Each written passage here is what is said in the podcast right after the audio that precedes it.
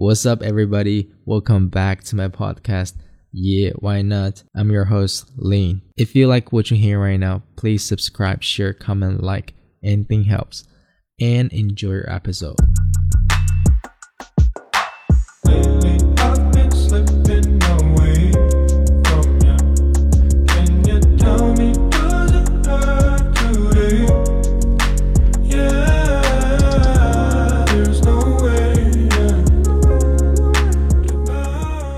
Today's episode is sponsored by Cambly, which is C A M B L Y. Cambly is an English learning app where you can find thousands of English tutors.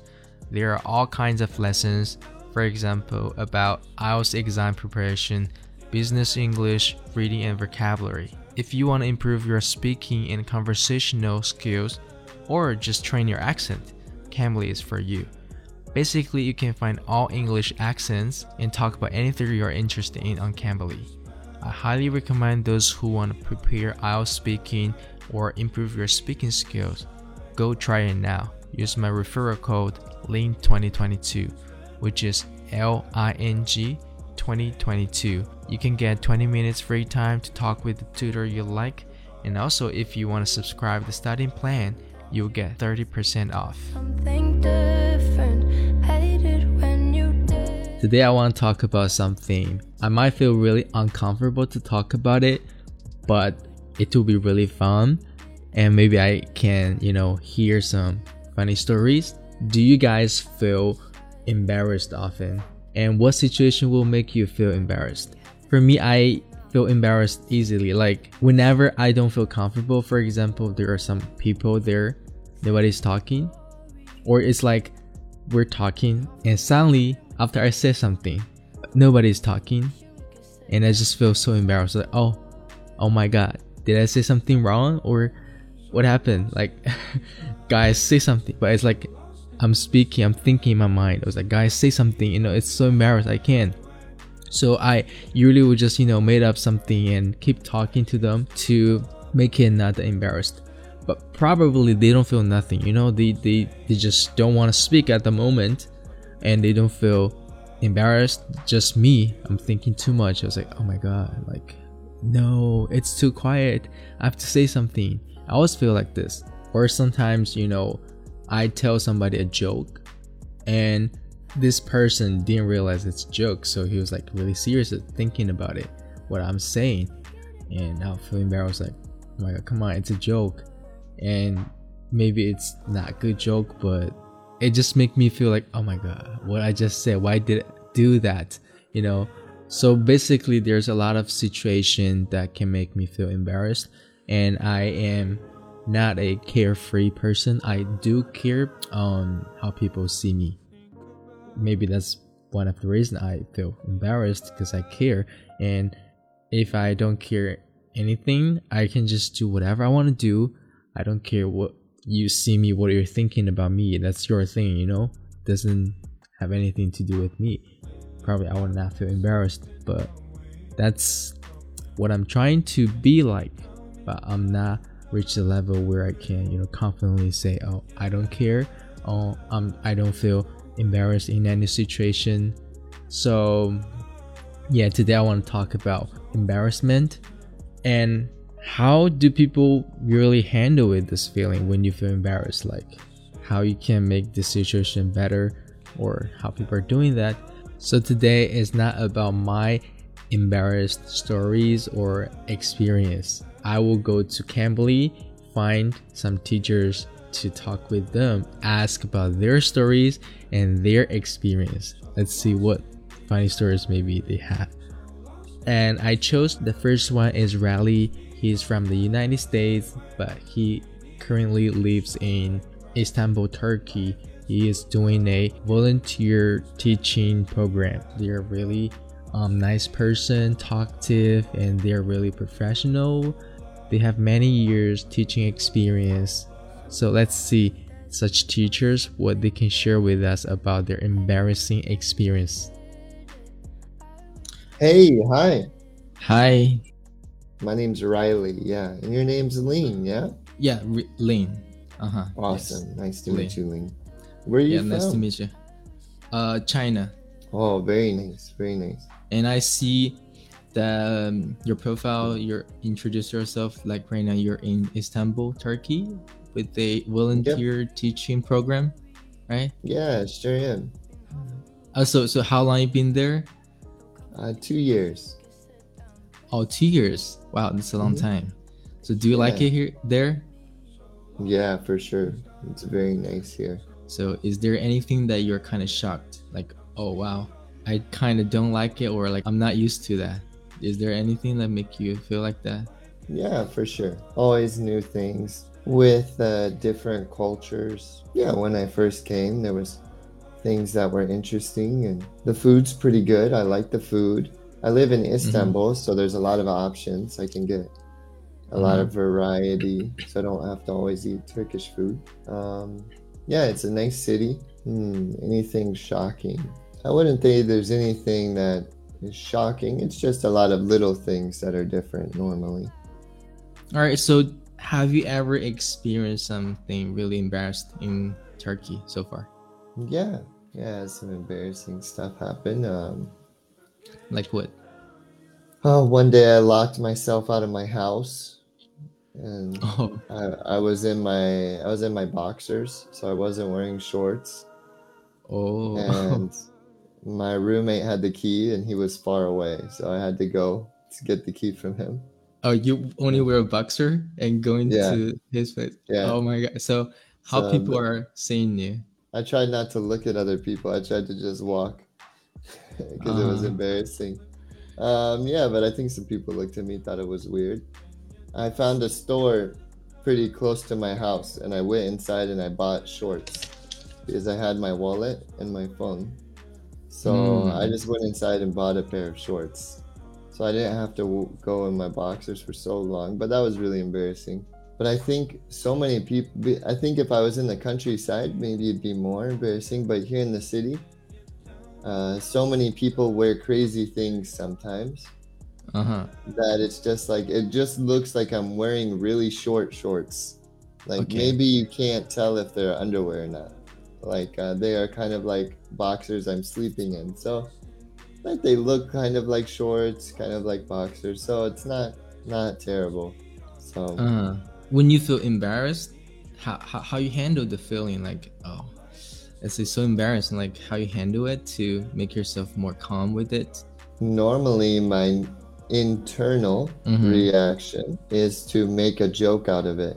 You know, that's normally Oh. what what my brain does. Maybe I don't think like that. Like I don't think about it, but like that's like my natural reaction. If I'm Mhm. embarrassed, is to make a joke out of it. So and try and laugh about it, and hopefully other people will laugh. Then instead of feeling embarrassed, it's like, oh, whatever. At least it's funny. But I don't normally think about this. This is just my natural reaction to make a joke out of it. Uh huh. Um, hmm I see. But that's a really good tip. Like you know, just make it like a joke. Yeah. yeah. And yeah, I think it's very good. I what do you do? I just try to convince myself, you know, everybody that embarrass themselves. So it's pretty normal. Just um, smile or maybe laugh, and you will be fine. Something like that. Yeah, I. That's what I'm trying to do. Nice. In your whole life, do you remember that? What is the most embarrassed experience that you have um, so far? When you're thinking about it, you'll be like, "Oh my god, that's that's too much." Do you have this kind of experience? Yeah. Um, yeah, there's a few things that were embarrassing. Um, one time I asked this girl out. Uh huh. She said she was very nice, but she wasn't interested. Mm-hmm. And I started crying. That was really embarrassing. Oh, in front of her? it was on the phone, but she could Ah. tell I was crying. I don't know Oh why, my- because normally I would just be like, okay, like that's no problem. Like it's okay. But I guess I was tired, and you know, when you're tired, you cry easily or so, easier. I don't know why I started crying. I don't know. But she was like, oh, you know, I don't feel the way. So I was like, okay. And then I started crying. I was like, oh my gosh, this Oh is so my- embarrassed. This is retarded. Um, Oh my god. So, um, was she yeah. did, did she say something, uh, or did she just hang up? No, she was she was really nice. She waited until I I finished. Uh, yeah, like I didn't. Oh. I, I was just like, yeah. She's. I was like, oh, okay, okay, and um, we were talking Uh-huh. about it. I was like, oh, okay, man. You know, we'll still see each other around and stuff. She's like, yeah, yeah, for sure. And I was like, all right. Uh-huh. And she could tell I was crying, and then I was like, all right, well, I guess I'll just like talk to you later. And she's like, okay, like I hope hope things are all right and stuff. And she was just really nice it. Okay, okay. Yeah. I see. And I was like, Oh my god. Yeah. Wow. And then later, yeah, this was really embarrassing because this girl, this Mhm. was one of the, mo- the everything about this girl was embarrassing with me because when I met her, I was Mhm. super tired. I hadn't slept. I was on a trip with my friends. Mm-hmm. So for like two weeks with my friends, and we had been waking up at like 4 a.m. to like drive, um, and like going to bed late because we'd been like we were driving across America. So we went to like Mexico one day and came Yeah. back.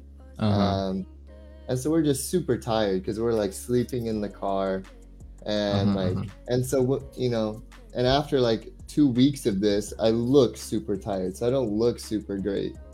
I look like I have lots of bags under my eyes. I just look tired. mm-hmm. Um, and I didn't have, and this was the last day of our trip. So like all my laundry's dirty. So like Mm. the only clothes I have that are clean, they are like, I don't like them. They're just like extra clothes I have uh-huh. and they don't match at all. So they look like the colors and stuff. They don't match. They're just, it was clean. So I wore it. Mm-hmm. So like, and then I met her, and I'm like, oh, like, I'm super tired.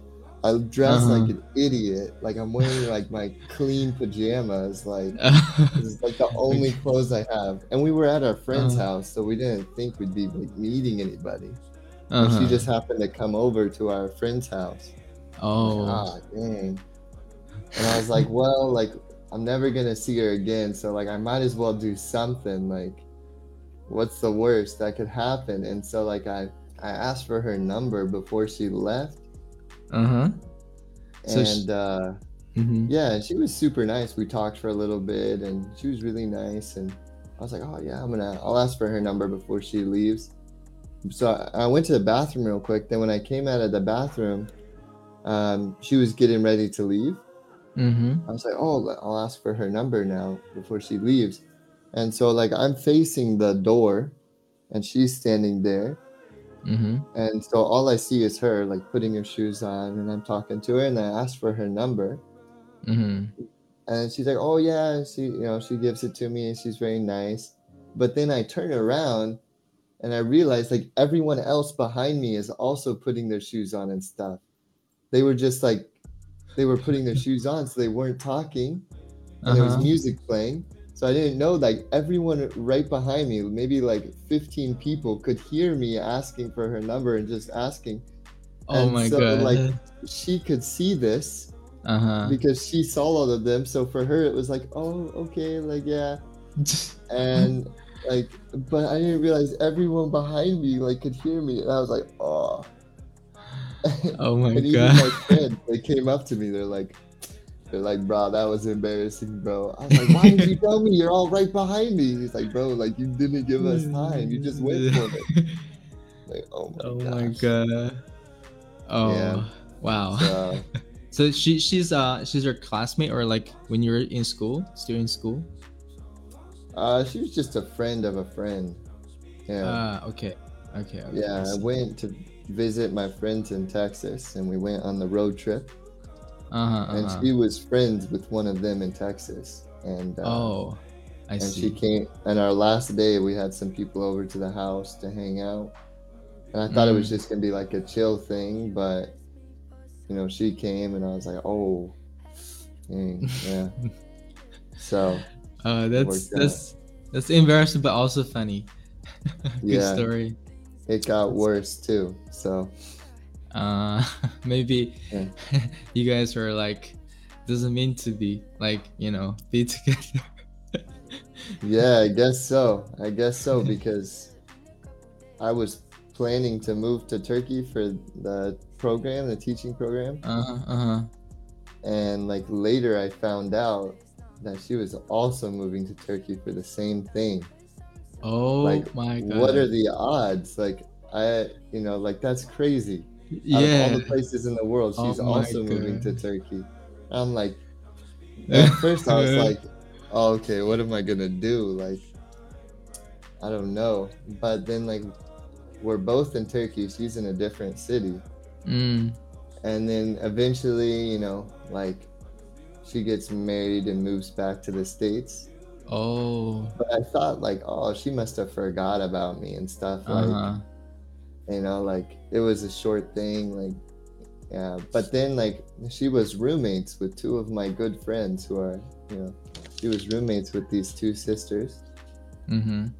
and like when i met them like when i talked to them and the other roommate they're like oh Mhm. you're riley the other girl was like you're riley i was like Mhm. oh i was like how you know me she's like you were friends with andrea that girl i asked Uh-huh. i was like oh i'm like she told you about me she's like yeah she's like i'm sorry it didn't work out i was like oh dang.